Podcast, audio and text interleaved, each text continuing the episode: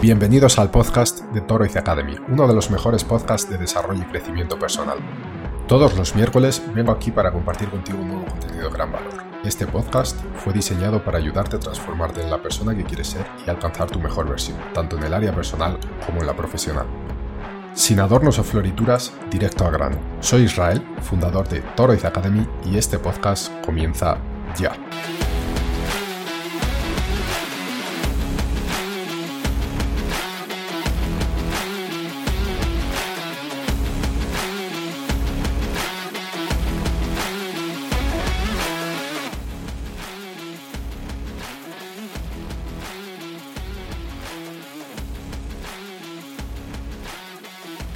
Muy buenas, espero que estés fenomenal y hoy vamos a hablar de biohacking o biohacking en español. Bien, ¿qué significa esto, eh, este concepto que últimamente está tan de moda? Pues bueno, enseguida lo vamos a ver, pero antes de comenzar quiero pedirte un pequeño favor y es que por favor eh, nos sigas en las diferentes redes sociales o en la plataforma que estés escuchando esto, sea YouTube, Spotify, Apple Podcast, Google Podcast, etc. Em, y por supuesto le des un like y comentes en caso de, que lo puedas hacer. Son acciones que a ti te cuesta muy poquito y a nosotros nos ayudan un montón a crecer y llegar a más personas. Dicho esto, vamos a comenzar con biohacking, que es este concepto que últimamente está tan de moda y que no está exento de polémica, como muchos nuevos conceptos que em, eh, impactan en el desarrollo personal o que tienen que ver con el desarrollo personal. Bueno, pues el biohacking, eh, enseguida veremos mucho mejor lo que es, pero quiero hacerte una breve introducción diciendo que mm, en esta era de información en la que vivimos, la búsqueda constante de la mejora personal y el rendimiento óptimo eh, se ha convertido en un objetivo común para muchas personas. Y la amalgama de la ciencia y la tecnología ha dado lugar a un movimiento conocido como biohacking, que busca aprovechar el potencial humano a través de la modificación consciente de nuestros cuerpos y mentes. ¿Qué es el biohacking concretamente? Bueno, el biohacking es un término que combina biología y hacking y se refiere a la práctica de modificar o mejorar el funcionamiento de nuestro cuerpo-mente a través de técnicas científicas y tecnológicas. El objetivo principal del biohacking es optimizar la salud, el rendimiento y la calidad de vida de una persona. Existen diversas formas de biohacking desde las más simples, como el seguimiento de la dieta y el ejercicio, hasta las más avanzadas que implican la modificación genética y la implantación de dispositivos tecnológicos en el cuerpo.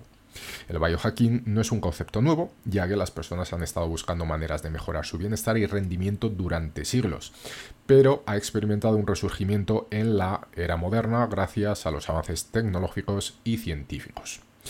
Y ahora Dicho esto, después de esta breve introducción que creo que ha quedado claro que es el biohacking, vamos a ver un poquito eh, el biohacking y su relación con el desarrollo personal. Y es que el desarrollo personal implica el crecimiento y la mejora de uno mismo en varios aspectos, como la salud, la inteligencia, las habilidades, la productividad y la calidad de vida. El biohacking ofrece una serie de herramientas y técnicas que pueden ser utilizadas para mejorar el desarrollo personal de una manera sistemática y efectiva. Así que aquí vamos a hablar, eh, o te dejo algunas áreas clave del desarrollo personal que se pueden abordar a través del biohacking. La primera eh, sería la salud y la longevidad. Y es que el biohacking puede ayudar a optimizar la salud física y mental, reduciendo el riesgo de enfermedades y promoviendo la longevidad. Esto se logra a través de la monitorización continua de la salud, una dieta personalizada, la suplementación y la optimización del sueño. El rendimiento cognitivo sería otra área, y es que mejorar la función cerebral es esencial para el desarrollo personal. El biohacking incluye técnicas para mejorar la concentración, la memoria y la creatividad, como la meditación, la nontropía y el entrenamiento cerebral. La tercera sería la condición física, que está un poco relacionada con la salud, pero bueno, la podemos separar un poco. El biohacking puede ayudar a optimizar el rendimiento físico mediante la mejora del entrenamiento y la recuperación. Esto puede incluir el uso de dispositivos de seguimiento, como relojes inteligentes, para medir la actividad física y ajustar los entrenamientos en consecuencia. La cuarta área sería la productividad y la gestión del tiempo. Y es que esto es esencial para el desarrollo personal. Los biohackers pueden utilizar técnicas de gestión del tiempo como la técnica Pomodoro para aumentar la productividad y la eficiencia del trabajo. El quinto sería la nutrición personalizada, que obviamente también está muy relacionado con la salud, y es que la dieta desempeña un papel crucial en la salud y el rendimiento. El biohacking permite la personalización de la dieta en función de las necesidades y preferencias individuales, utilizando datos genéticos y, análisis biométricos.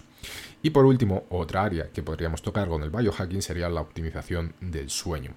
El sueño de calidad es fundamental para el bienestar y el desarrollo personal. Los biohackers pueden utilizar dispositivos de seguimiento del sueño y técnicas para mejorar el sueño para garantizar un descanso óptimo. Bueno, hasta aquí quizá estés pensando, mm, todo esto no es nada del otro mundo, quiero decir, son cosas que ya conocemos. Y quizá cuando escuchaste la palabra biohacking o viniste aquí para entender qué es, te esperabas algo espléndido o no sé, algo muy llamativo, muy sensacionalista. Pero no, biohacking en realidad es, digamos que el conjunto de, técnicas o eh, preocupaciones, ¿no? con el desempeño y la salud del cuerpo y bueno, ha sido acuñado con este término que realmente parece muy sensacionalista, pero que bueno, tampoco viene a decirnos nada eh, extravagante que muchas veces no conozcamos ya. No obstante, no por esto eh, tiene menos importancia. Y ahora vamos a ver algunas herramientas y técnicas del biohacking para el desarrollo personal. Y es que para aprovechar el biohacking en la búsqueda del desarrollo personal es importante conocer y aplicar una variedad de herramientas y técnicas. Te voy a dejar aquí algunas de las más relevantes, obviamente hay un montón. La primera sería el seguimiento de datos biométricos, entonces utilizar dispositivos como relojes inteligentes, monitores de glucosa o electroencefalogramas portátiles para recopilar datos sobre la salud y el rendimiento personal. Otro sería la suplementación inteligente, identificar deficiencias nutricionales y tomar suplementos específicos para cubrir estas necesidades, como la vitamina B, el omega 3 o, en fin, cualquier otro suplemento, que obviamente necesitemos. Entrenamiento personalizado aprovechar el análisis genético para adaptar programas de ejercicios y dietas a las necesidades individuales. Y es que, por ejemplo, una cosa que tú puedes hacer es un análisis de tu ADN. Y a través de él, eh, pues bueno, vas a ver qué tipo de genética tienes y qué entrenamientos se adaptan mejor, qué incluso medicamentos se adaptan mejor o qué alimentos se adaptan mejor a tu cuerpo. Entonces, esto digamos que sería también una técnica. Otro sería la meditación y el mindfulness. Practicar la meditación y el mindfulness para mejorar la salud mental, la concentración y la resistencia al estrés. Otra técnica, la crioterapia y terapias de frío. Utilizar la exposición al frío para reducir la inflamación, mejorar la recuperación muscular y aumentar la energía. También podríamos eh, trabajar la optimización del sueño, y es que mejorar la calidad del sueño a través de la regulación de la temperatura del dormitorio, la eliminación de dispositivos electrónicos y la creación de un ambiente propicio para el descanso nos ayudará muchísimo a mejorar eh, la calidad de nuestro sueño. Otro sería el biofeedback y neurofeedback. Utilizar la retroalimentación biológica para entrenar el cuerpo y la mente, mejorando la respuesta a situaciones de estrés y ansiedad tendríamos el biohacking espacial también, y esto quiere decir que es explorar el uso de entornos y tecnologías específicas para aumentar la creatividad y el bienestar, como las cámaras de flotación o la realidad virtual. Aquí podríamos incluir, por ejemplo, también la configuración de nuestro ambiente, que además es eh, una parte esencial para nuestros hábitos, ya que somos víctimas de nuestro ambiente. Crear un, ambiente propicio que nos ayude eh, a alcanzar nuestros objetivos, que nos impulse a alcanzar nuestros objetivos en lugar de ponernos obstáculos, como puede ser tener un escritorio limpio, libre de distracciones, etcétera, es esencial y podría incluirse dentro de este concepto de biohacking. Y por último, implantes tecnológicos y cuidado con esto, ahora hablaremos más eh, con más detalle sobre este punto, pero aunque más extremos, algunos biohackers optan por la implantación de dispositivos como chips NFC o imanes bajo la piel para diversas mejoras como el acceso a datos o la percepción magnética.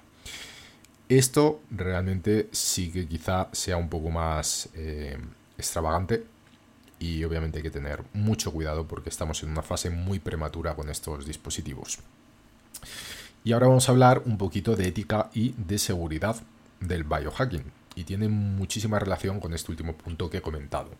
Y es que aunque el biohacking puede proporcionar beneficios significativos para el desarrollo personal, es importante abordar este enfoque con precaución y responsabilidad. Es crucial considerar aspectos éticos y de seguridad al realizar cualquier forma de biohacking. En primer lugar, es importante buscar la guía de profesionales de la salud y expertos en el campo al realizar intervenciones biohackeadas más avanzadas como la modificación genética o la implantación de dispositivos. La seguridad y los riesgos potenciales deben evaluarse minuciosamente. Además, el biohacking no debe utilizarse como sustituto de prácticas de salud sólidas y bien fundamentadas. La búsqueda obsesiva de mejoras personales a través de técnicas no probadas puede llevar a problemas de salud y bienestar. Así que por favor, mucho ojito con esto. En términos éticos, es fundamental respetar los límites y valores individuales y no utilizar el biohacking para fines perjudiciales o antiéticos, como la mejora del rendimiento a expensas de otros o la modificación genética sin el consentimiento informado. ¿Vale? Así que mm, el biohacking es un concepto que reúne muchísimas mejoras para nuestra salud, eh, para nuestra productividad, para nuestro bienestar en general, pero eh, como todo es una herramienta y una herramienta puede ser usada para construir o para destruir, para hacer el bien o para hacer el mal. Así que mucho cuidado eh, con algunas técnicas o algunos métodos de biohacking porque realmente pueden ser perjudiciales, sino para nosotros, quizá para las personas que nos rodean. Así que en conclusión, el biohacking es un enfoque emocionante y prometedor que eh, para mejorar el desarrollo personal a través de la ciencia y la tecnología. Proporciona herramientas y técnicas que pueden optimizar la salud, el rendimiento y la calidad de vida de manera personalizada. Sin embargo, es fundamental abordar el biohacking con responsabilidad ética y precaución, buscando siempre la orientación de profesionales de la salud y considerando los riesgos y beneficios potenciales. En última instancia, el biohacking puede ser una herramienta valiosa para aquellos que buscan alcanzar su máximo potencial y mejorar su calidad de vida, siempre y cuando se aplique de manera informada y equilibrada. Y esto es todo por hoy. Espero que hayas entendido un poquito lo que es el biohacking y si te llama la curiosidad o te pica un poco la mosca, como se suele decir, pues te invito a que bueno, busques por tu cuenta, investigues por tu cuenta. Eh, hay un montón de artículos, de información en internet sobre esto. También te advertiría que mucho cuidado con las informaciones que lees, eh, contrástalas, no te creas todo de primeras. Y obviamente eh, lo que veas que tiene sentido, pues oye, experimentalo, mira a ver si te sirve, si te sirve genial y si no, pues otra cosa, ¿vale? Pero me parece que es un asunto bastante interesante para por lo menos eh, curiosear un poquito y aprender un poco que siempre podemos eh, aprender cosas que nos beneficien y que podemos aplicar en nuestro día a día. Así que dicho esto, espero que te haya gustado, que te haya servido.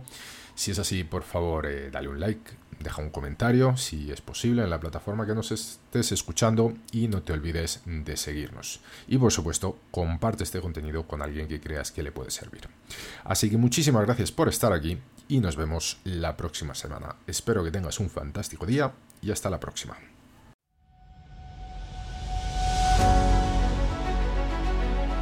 Esto ha sido todo por hoy. Puedes encontrar este y otros episodios en toroizacademy.com. Además, si te ha gustado este episodio, por favor, valora nuestro podcast en cualquier plataforma, sea esta iTunes, Google Podcast, Spotify o YouTube y no te olvides de compartirlo con algún amigo familiar. Nuestra misión es ayudar a todas las personas que podamos a encontrar su mejor versión. Y recuerda seguirnos en Instagram, Twitter, YouTube y visitar nuestra web torrizacademy.com, desde donde podrás acceder a este y muchos otros contenidos de calidad, además de apoyarnos en nuestro Patreon. Si no es ahora, ¿cuándo? Si no eres tú, ¿quién? Si no es esto lo que quieres, entonces, ¿qué es? Toroiz Academy, tu mejor versión.